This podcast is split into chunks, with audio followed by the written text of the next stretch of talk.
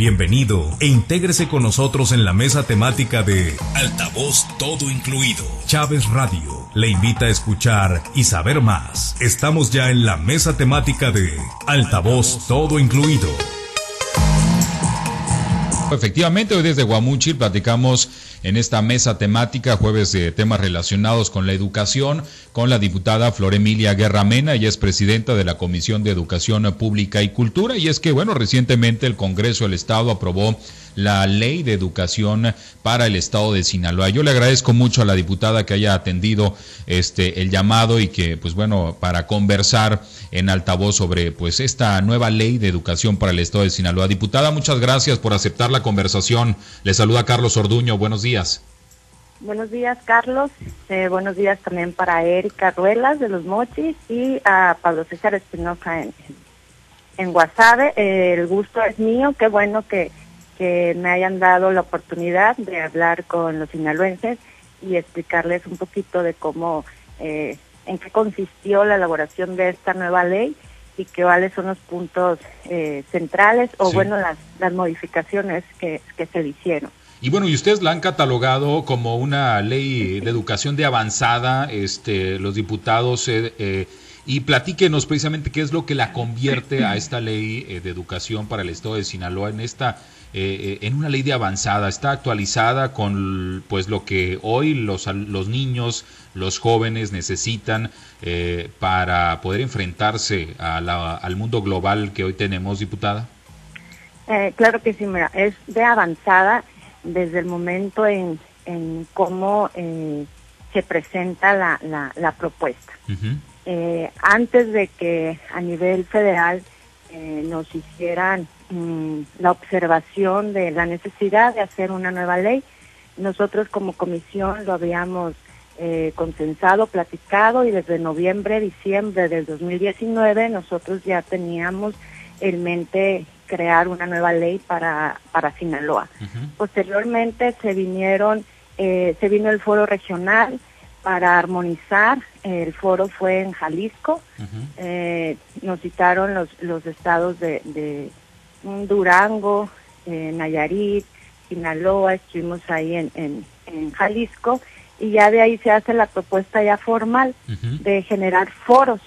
Pero eh, nosotros aquí en Sinaloa ya teníamos eh, calendarizado los foros porque desde ahí ya se ya se prevé eh, una ley diferente. Cuando abres la participación a la ciudadanía eh, la voz, la, la, voz cantante no solo fue la de los diputados, creo que fuimos los últimos en, en, en, opinar. Eh, más allá de, de, nuestra responsabilidad legislativa, lo que hicimos fue revisar las ponencias que se presentaban en los foros. Se les dio voz a todo el que estuvo interesado en participar en esta ley y no solo, normalmente los foros de educación pues están los maestros, los directivos, pero aquí el, la, esencia para una servidora era también escuchar a los alumnos, porque son a los últimos que se les pregunta qué quieren y cómo lo quieren. Y bueno, y en este eh, se incluyen temas eh, que tienen que ver con pues eh, la paz, con este temas que tienen que ver con el cuidado del medio ambiente. ¿Qué, qué, qué modificaciones más se hicieron, diputada?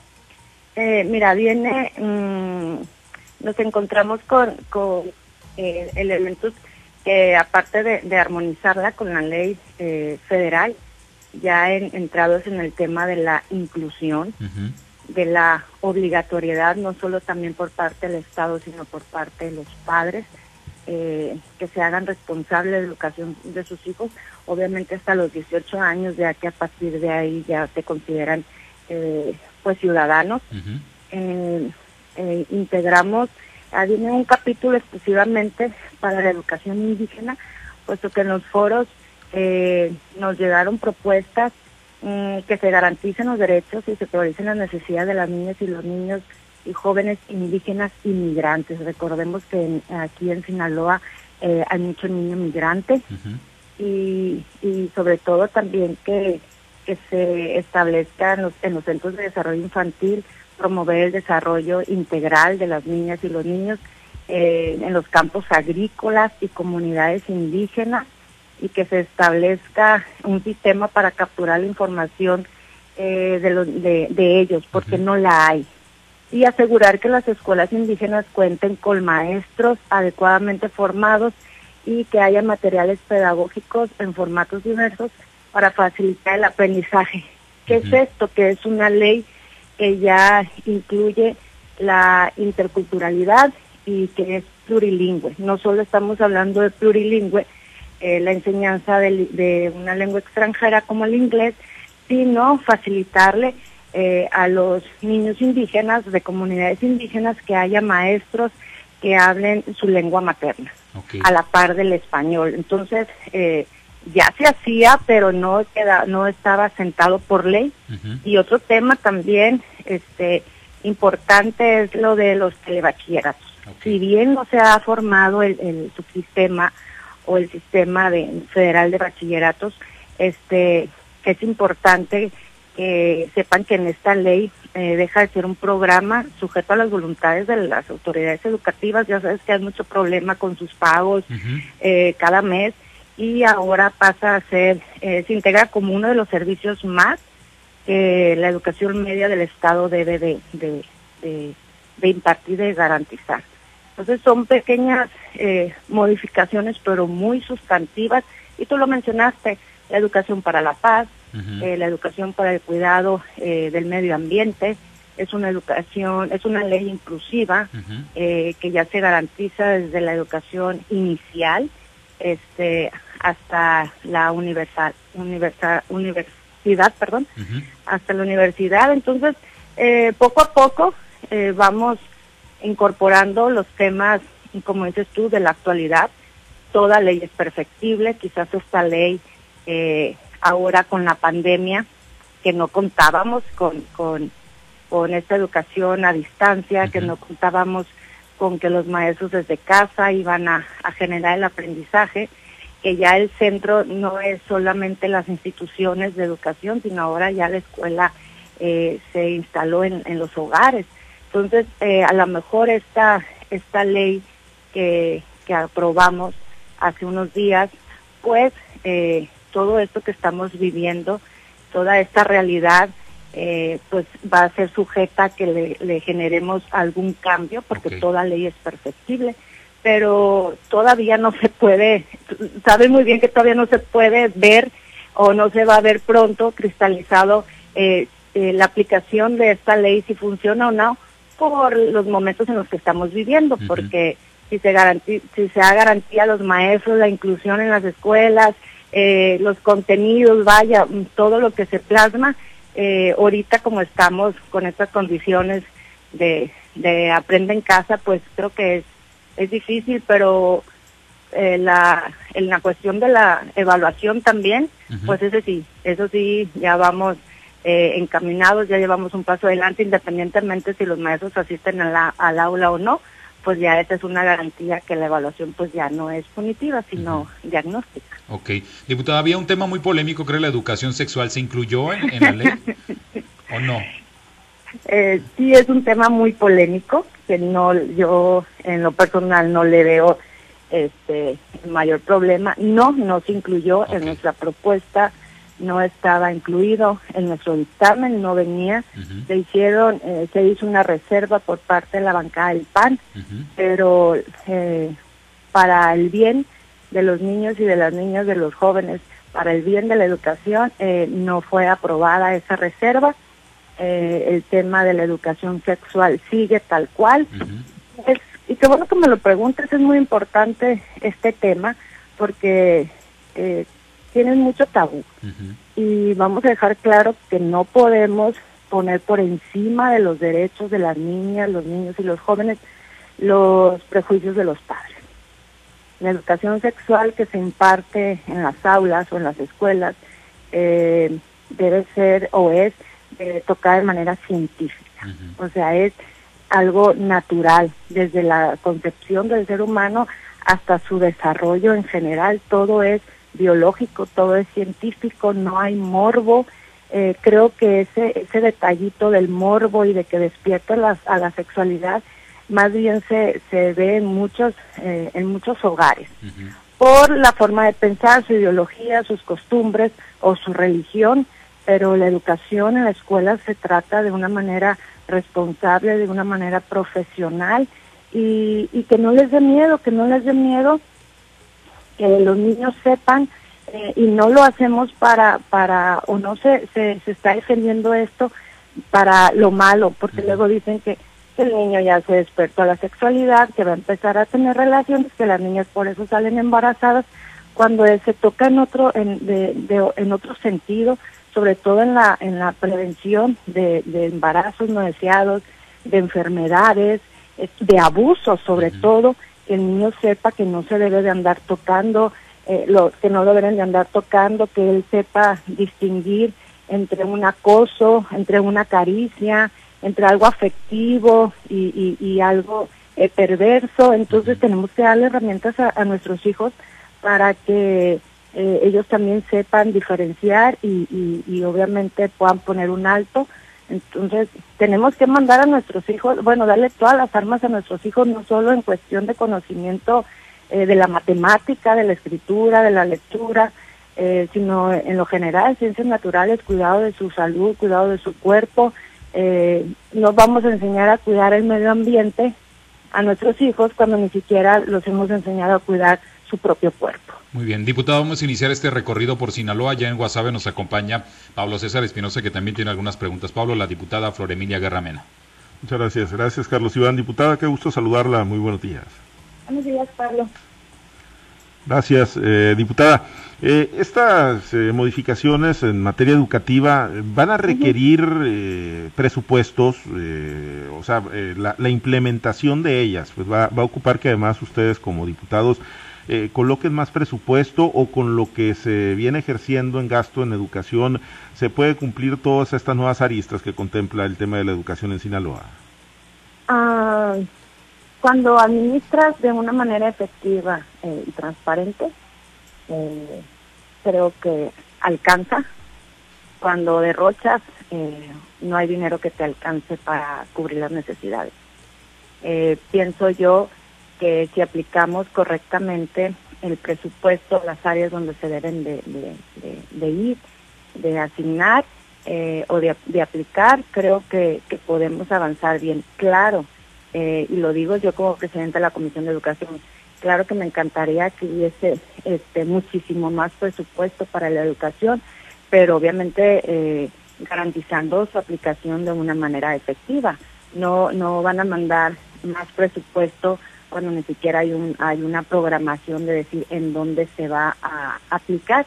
Y insisto, mientras no haya una certeza de aplicación, mientras no haya una voluntad de que las cosas avancen, pues no va a haber presupuesto que alcance. Ha habido presupuesto para educación, sin embargo, en la Secretaría de Educación Pública no cesan eh, los reclamos, no cesan las, las, las visitas de los maestros porque no hay pago y estamos hablando en general, escuela de tiempo completo, los telebachilleratos, el programa eh, nacional de inglés, que son los PRONI, la educación eh, alternativa, la educación para migrantes, todos esos programas eh, siempre han tenido esta falta de, de, voluntad por parte de las autoridades de, de, que aunque haya presupuesto, pues no sé, yo creo que, que se jinetea el presupuesto y no se dedica o no se envía a las áreas donde, donde realmente se deben de, de, aplicar.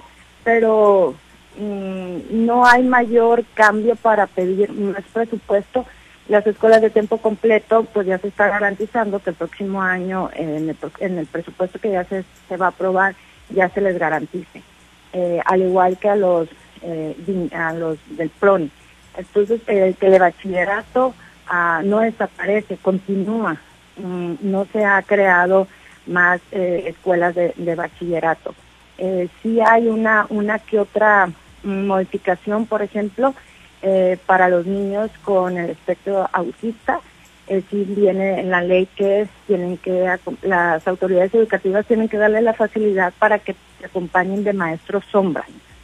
Pero también ahí este, nosotros pensando en, los presupuestos, mm, la, la propuesta es que los mismos maestros que están, eh, o los estudiantes, en su servicio social o en sus prácticas profesionales que están estudiando la educación especial, eh, hagan su servicio social o sus prácticas profesionales atendiendo mm, esta, esta problemática y sirve para desarrollarse ellos como profesionistas y a la vez eh, mm, garantizar el, el, el, servicio social y la atención a, a, los niños que necesiten un maestro sombra.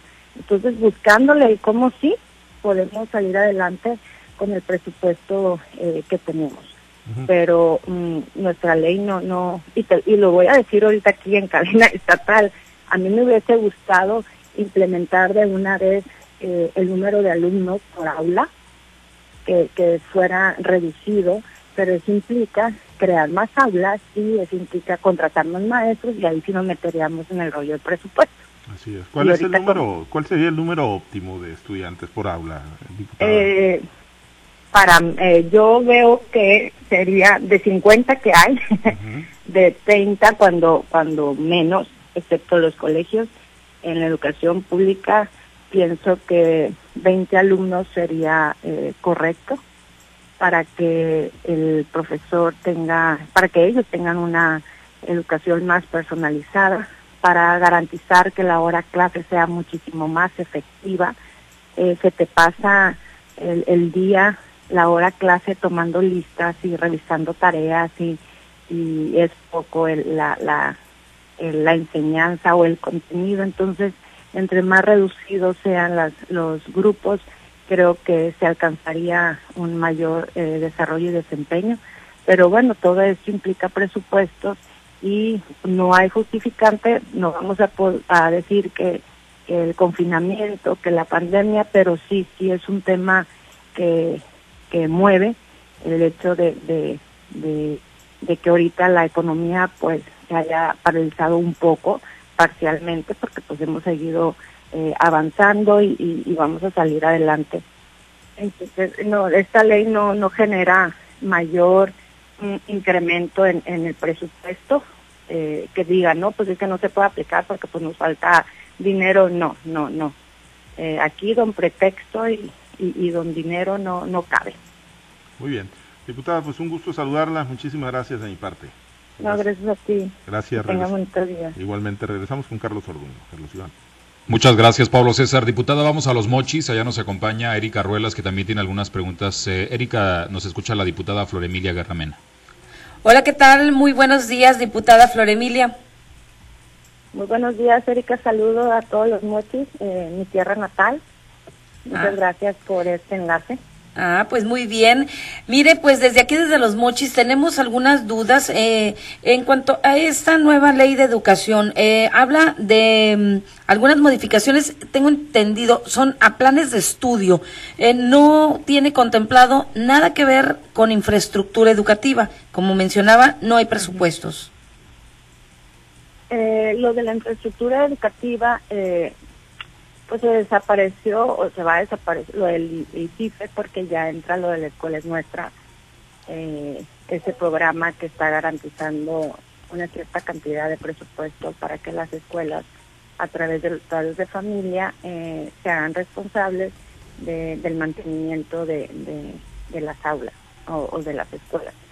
Mm, no le hicimos, no tocamos el tema, eso precisamente de la, de la infraestructura como tal, porque ya existe un programa nacional, porque estamos eh, con esto de la gratuidad de la educación, ir eliminando las cuotas, sobre todo en la universidad va a ser paulatinamente, bueno, ahora que salga la ley general de, superior, eh, ya ahí vamos a, a, revisar cómo viene, pero el tema de infraestructura no, no se toca como, no se hace mayor cambio, puesto que, como te comento, hay un programa nacional que se encarga ya de, la infraestructura, del mantenimiento de las escuelas, entonces por ese lado ya está blindada eh, la, educación en, la parte de infraestructura. Ok, sí, adelante. Este, y en eh, los planes, sí, sí se, el mayor cambio es eso, los planes y programas, el mayor cambio es darle a esta nueva educación un sentido humanista, inclusivo, que de, que de ahí partamos. No vamos a... Es importante que el, que el espacio donde los alumnos y los maestros desarrollan la, enseñanza-aprendizaje esté en óptimas condiciones.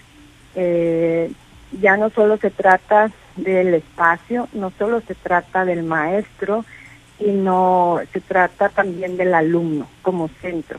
Tan importante es el maestro como es el espacio eh, donde se desarrollan, como lo es el alumno y el contenido. Estamos hablando de una educación holística, de, de un todo como lo más importante y, pues eh, este gobierno eh, encabezado por el licenciado Andrés Manuel hace hincapié en la cuestión de los derechos humanos, hace hincapié en la inclusión, hace hincapié en lo humanista y en, en, ir atendiendo poco a poco todas esas particularidades. Ahorita está el tema de, de lo de la infraestructura, ya hay un programa, eh, ahorita estamos también con el tema de la formación de los maestros, la renovación de las escuelas normales, maestro, el maestro como eje fundamental en, el, en la educación y sobre todo estamos garantizando los el respeto de los derechos humanos de las niñas, los niños y, nuestros jóvenes. Entonces es un conjunto de, de, particularidades que hacen un todo, que ese todo eh, pues es, más importante el todo es más importante que cualquier particularidad. Entonces, eh, sobre eso vamos y, yo creo que, que, vamos a ir bien, esperando, esperando que aterrice esta ley. Eh, yo lo comenté en un principio, las condiciones ahorita son eh, adversas, pero pero yo sé que a la hora de aplicar esta ley es una ley más humana porque tuvo la participación de diferentes actores, es una ley Mm, más realista porque se convocaron a todas y a todos, porque fue abierta, porque no escondimos nada y se sometió a debate y es una ley para todos los sinaloenses. Hablaba de ir eliminando las cuotas eh, en las escuelas. Eh, ¿Será difícil esto? de ir eliminando cuotas porque al final de cuentas se habla de una educación gratuita, sin embargo, pues hay cuotas que se tienen que estar pagando. Eh, claro, hay padres de familia que dicen estar conscientes de las necesidades que tiene cada plantel, pero ¿cómo, cómo se le haría eh, si se eliminan esas cuotas? Eh, ahí entra el, el, el, programa La Escuela es Nuestra. Eh, sí, ya viene que es gratuita. De hecho, siempre se ha dicho, siempre ha quedado plasmada en la Constitución que la educación es laica, gratuita y obligatoria. Esas eran las tres, eh, los tres ejes, las tres particularidades de la educación. Y ahora, pues, es inclusiva, con, con este, mm, que garantiza los derechos humanos y ahora es más integral, es más amplia, gratuita. Hay un, hay un, eh, se, pone la palabra gratuita porque no es, obliga, no es obligación del padre de familia pagar por la educación, porque es una obligación del Estado garantizar la educación a, a, los ciudadanos. Normalmente se, eh, bueno, no normalmente viene en la ley, que a la Asociación de Padres de Familia eh, se llaman eh, cuotas voluntarias, pero que realmente eran voluntariamente a fuerzas, porque si recordamos, eh, no te entregaban libros si no pagabas la cuota, eh, había discriminación por parte de los mismos maestros si no pagabas la inscripción o no te daban tu certificado. Eran las tres, este, los tres problemas que, que, siempre estuvieron presentes porque la ley te marcaba que era gratuita, la misma constitución, pero también le daban facultad a la, a la sociedad de padres de familia y como en aquellos eh, tiempos eh, no había, no fluía tanto la información, pues uno como padre decía, no, pues tengo que pagarla con tal de que mi hijo vaya a la escuela.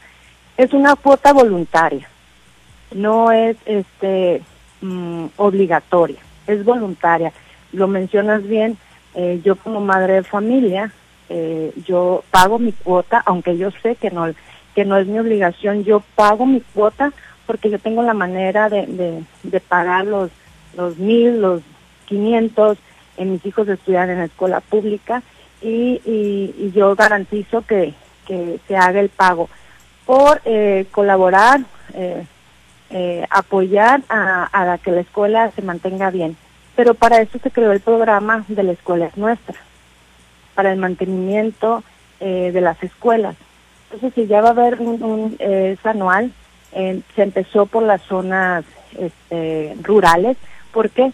Porque casi todos los programas, casi todos los beneficios son para las escuelas eh, urbanas, para las grandes escuelas y van a seguir siendo grandes escuelas porque siempre se llevaban o se llevan todo el apoyo. Entonces ahora empezamos de afuera hacia adentro. Primero las zonas eh, rurales se les da eh, una cantidad dependiendo de los alumnos. Ahí se administra, todo eso es comprobable todo eso se necesita factura, todo eso se tiene que, auditar y los padres de familia con ese, eh, hay, se hace un comité de padres de familia, eh, alumno, al, maestro, al, eh, conforman ese comité, ellos administran ese dinero ya sea para generar, para comprar aire acondicionado o para tener mm, papel de baño, escobas, acondicionar un aula, no sé, lo que la, la, la escuela necesite. Y con eso ya eh, evitamos el estar cobrando cuotas a los padres de familia porque se dice que las cuotas son para el mantenimiento cuando realmente en las escuelas nunca hay papel de baño, nunca hay este agua, nunca hay eh, nada de lo que se supone se, se compra con las cuotas escolares. Entonces el, el programa de la escuela nuestra entró para precisamente para ayudar a la economía de las familias en el tema de las cuotas escolares.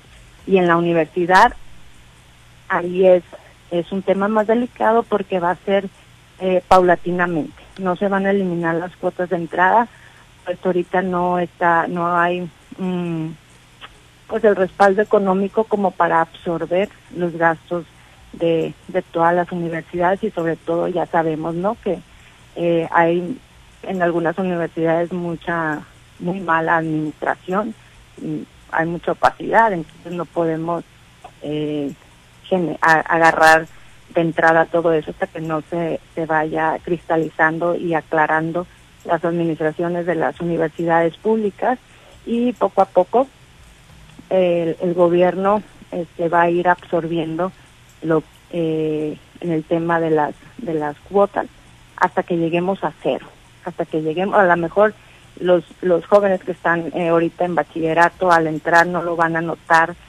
no es de, no es una propuesta a corto plazo, pero, pero es algo que, que lo van a ver las futuras generaciones, que el ingreso a las universidades ya van a ser totalmente gratuitas porque el Estado va a absorber mm, todo ese costo y beneficio de la educación superior.